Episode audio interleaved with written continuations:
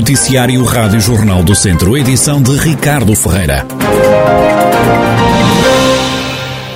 Para poupar água, a Câmara de Viseu já reduziu as regras dos espaços verdes públicos. A regra agora só é feita às segundas, quartas e sextas-feiras, nos casos em que a água utilizada provém da rede de abastecimento de água potável. Numa nota enviada à imprensa, a autarquia esclarece que alguns espaços jardinados e com relva se encontram secos, não por descuido dos serviços municipais, mas para poupar água. A Câmara garante ainda que logo que a situação de seca extrema seja ultrapassada, os normais procedimentos de manutenção da cidade de Jardim vão ser repostos. Na mesma nota enviada à comunicação social, o município viziense apela à população para poupar água. A seca já está a ter efeitos no Conselho de Oliveira de Frades. Uma localidade já teve que ser abastecida por uma cisterna. É o que adianta o vice-presidente da Câmara Municipal, José Lima. O impacto na, não é só do Conselho de, de Oliveira de Frades, ou também no, em Lafões, a nível nacional, mas de facto nós temos tido alguns constrangimentos, mas pontualmente. Não é? Temos tido pontualmente, como eu disse, essa é uma das medidas preventivas que nós tivemos e, e tomamos, que é a avaliação contínua e permanente das disponibilidades de água em todos os, os sistemas de abastecimento do Conselho. E, de facto, temos feito pontualmente alguns, alguns abastecimentos com, com meios próprios. Nós temos um caminhão que leva cerca de 30 mil litros e temos feito. O último abastecimento que fizemos sábado foi na região de, de Beifeitas. Portanto, entre sábado e hoje, que é sexta-feira, e não tivemos necessidade de fazer qualquer abastecimento. Portanto, as águas, a água potável ainda vai correndo nas, nas torneiras de Oliveira de Frades. A autarquia está a sensibilizar a população para reduzir o consumo de água. Se a situação piorar, o município admite tomar mais medidas. Se tivermos que, que fazer, vamos reduzir as pressões dos caudais à rede de, distribuição, não é? Vamos também uh, restringir o fornecimento aos fontanários ligados à rede pública, é? mas como digo, isto são, são ações que estão pensadas, é? que, estão, que estão, fazem parte do plano B, eh, que são dinâmicas, como digo, não queremos fazer isso de todo, não, não, não queremos fazer isso, mas são ações que já estão pensadas e se a situação nos obrigar, nós colocaremos em terreno. Ficou o aviso de José Lima, vice-presidente da Câmara de Oliveira de Frades. A ambulância do INEM ao serviço dos bombeiros voluntários de Tondela está parada há três semanas e meio devido a uma avaria e ainda não foi arranjada. O Instituto não deu ordens à corporação para que a viatura seja composta. Foi o que adiantou à Rádio Jornal do Centro o comandante dos bombeiros de Tondela, Nuno Pereira. A ambulância está inoperacional há sensivelmente três semanas devido a uma, uma avaria no motor. Estamos a falar de uma ambulância com eh, 19 anos e meio, com perto de 400 mil quilómetros. É uma ambulância que já tem alguns anos, se bem que o tempo de vida útil definido por alguém são 10 anos, para uma ambulância de socorro. Portanto, é uma, uma ambulância que já está quase a ultrapassar o dobro do limite de idade. Temos um orçamento relativamente à reparação do veículo, que situa-se na casa dos 4.600 euros para um veículo de 20 anos, portanto, neste momento o veículo está ainda operacional, estamos, estamos a aguardar uh, indicações por parte do INEM, uh, qual, qual, uh, qual o desfecho que, que, que, que esta situação terá, irá ter. Tondela é atravessado pelo IP3, tem 21 km do itinerário principal. Sem a ambulância do INEM, os bombeiros de Tondela tiveram que recorrer a meios próprios para garantir o socorro às populações. A Rádio Jornal do Centro, o INEM, nega que a ambulância que está estacionada no quartel de Tondela esteja avariada há cerca de um mês. Diz que só teve conhecimento da avaria há 10 dias e que apenas na terça-feira recebeu o orçamento de reparação do veículo, que foi remetido para apreciação para a empresa gestora da frota e que, se tudo estiver conforme tal gasto, vai ser autorizado. O INEM realça ainda que entre 2017 e 2019 estabeleceu protocolos para a renovação de 195 ambulâncias e procedeu à criação de 53 novos postos de emergência. Nos últimos dois anos, devido à pandemia, foi necessário recalendarizar o plano de investimentos. Diz o INEM que continua a desenvolver todos os esforços para que a renovação das ambulâncias possa ser retomada rapidamente. Criado o Gabinete de Apoio ao Imigrante em Tabuaço, o serviço começou a trabalhar em finais do ano passado, mas só agora foi divulgado, é o que explica a vereadora na Câmara Municipal, Anabela Oliveira. O nosso Gabinete de Apoio a Imigrantes, embora tenha sido formalizado apenas eh, agora, muito recentemente, eh, já se encontra a funcionar há alguns meses, mais ou menos desde os finais do ano passado, sendo que já anteriormente também teríamos já um funcionário com formação na área e que iria auxiliar, que ia dando auxílio aos nossos imigrantes que aqui vinham ao município em busca de todo o tipo de informações e na resolução de todos os problemas que se lhes impunham.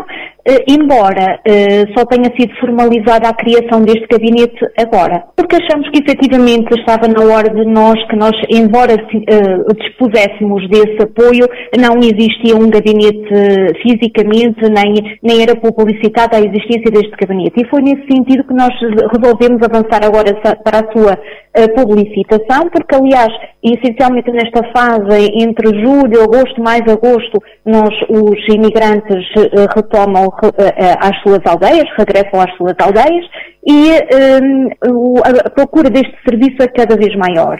Anabela Oliveira, vereadora na Câmara de Tabuaço, o município que criou um gabinete para apoiar os imigrantes.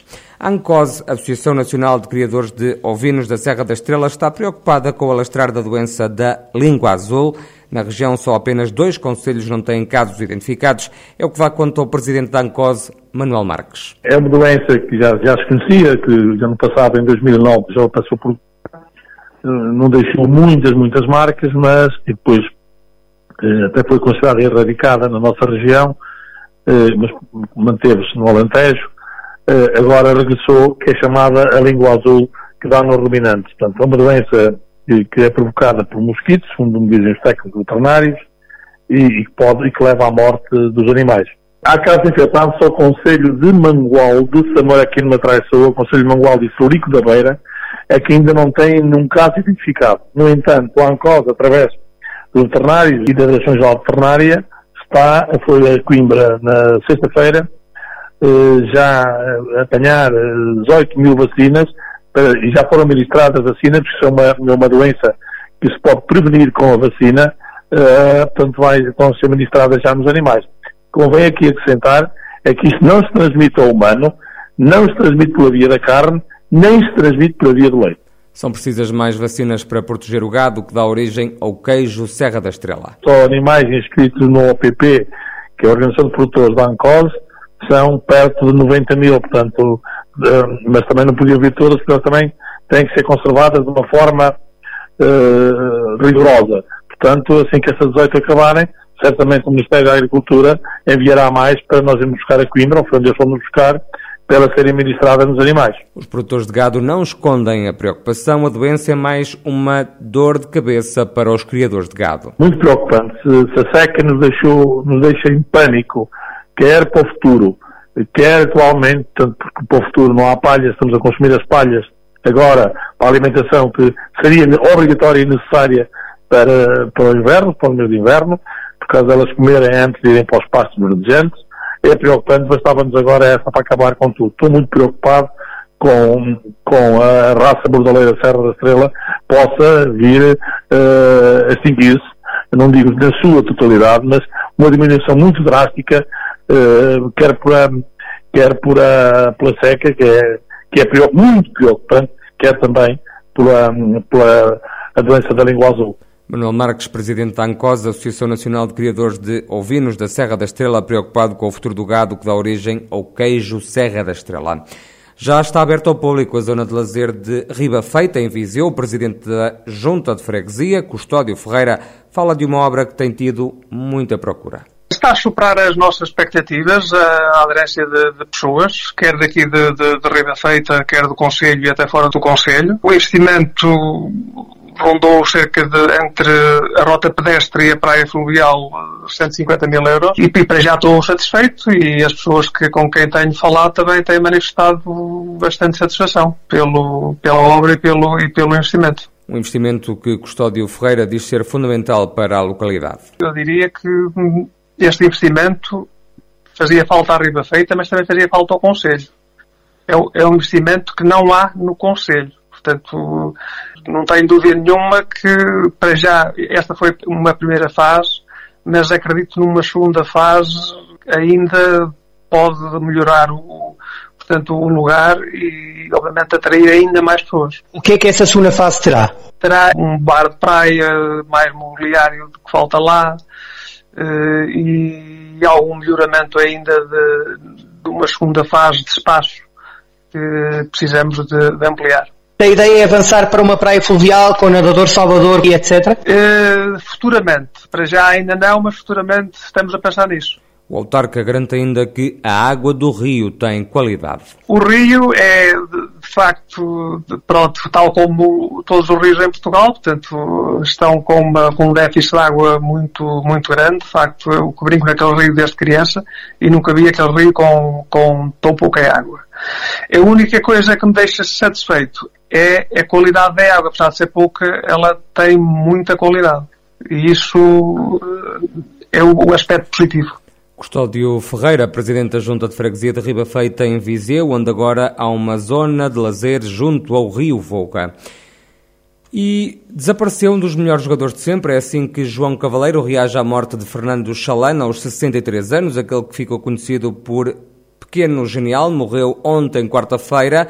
João Cavaleiro, que jogou no Académico de Viseu, estagiou com Chalana na seleção portuguesa de júniores, diz que nessa geração Chalana destacava-se muito dos colegas da equipa das Quinas. É um dia muito triste para o futebol português porque desaparece um dos seus maiores, sem dúvida nenhuma. Eu tive a felicidade de, embora não tendo sido internacional, de conviver com ele nos estágios da Seleção Nacional de Júniores de 75 e, e eu, eu, eu, era dos maiores e eu era dos mais pequenos, mas já jogava 30 vezes mais que nós.